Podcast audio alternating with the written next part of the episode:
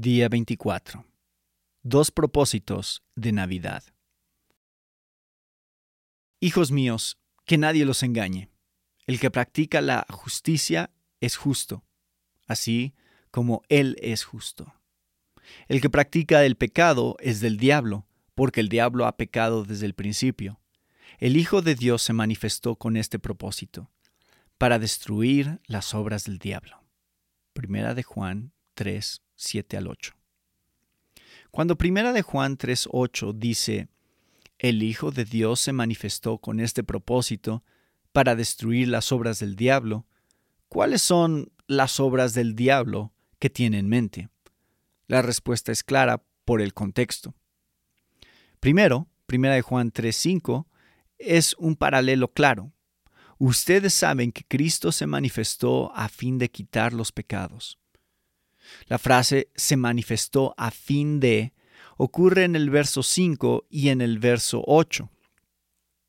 Así que lo más probable es que las obras del diablo que Jesús vino a destruir sean los pecados.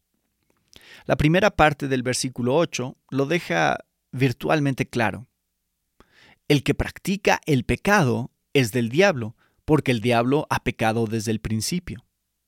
El tema de este contexto es pecar, no la enfermedad o los vehículos averiados o los horarios desordenados. Jesús vino al mundo para que podamos dejar de pecar. Lo vemos aún más claro si ponemos esta verdad junto a la de Primera de Juan 2.1. Hijitos míos, les escribo estas cosas para que no pequen.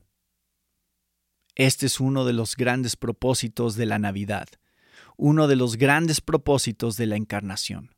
Primera de Juan 3:8. Pero hay otro propósito que Juan añade en Primera de Juan 2, 1 al 2. Y si alguien peca, tenemos abogado para con el Padre, a Jesucristo el justo. Él mismo es la propiciación por nuestros pecados, y no solo por los nuestros, sino también por los del mundo entero.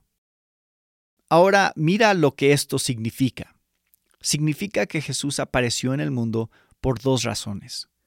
Vino para que no siguiéramos pecando, es decir, vino para destruir las obras del diablo, 1 Juan 3.8, y vino para que hubiera una propiciación por nuestros pecados si pecamos.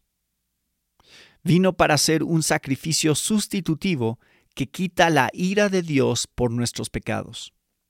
El resultado de este segundo propósito no es la derrota del primer propósito. El perdón no es para permitir el pecado.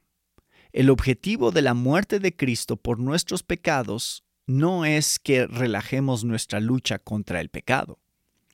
El resultado de estos dos propósitos de la Navidad, más bien, es que el pago que se hizo una vez por todos nuestros pecados es la libertad y el poder que nos permite luchar contra el pecado no como legalistas, ganando nuestra salvación, y no como temerosos de perder nuestra salvación, sino como vencedores que nos lanzamos a la batalla contra el pecado con confianza y gozo, incluso si nos cuesta la vida.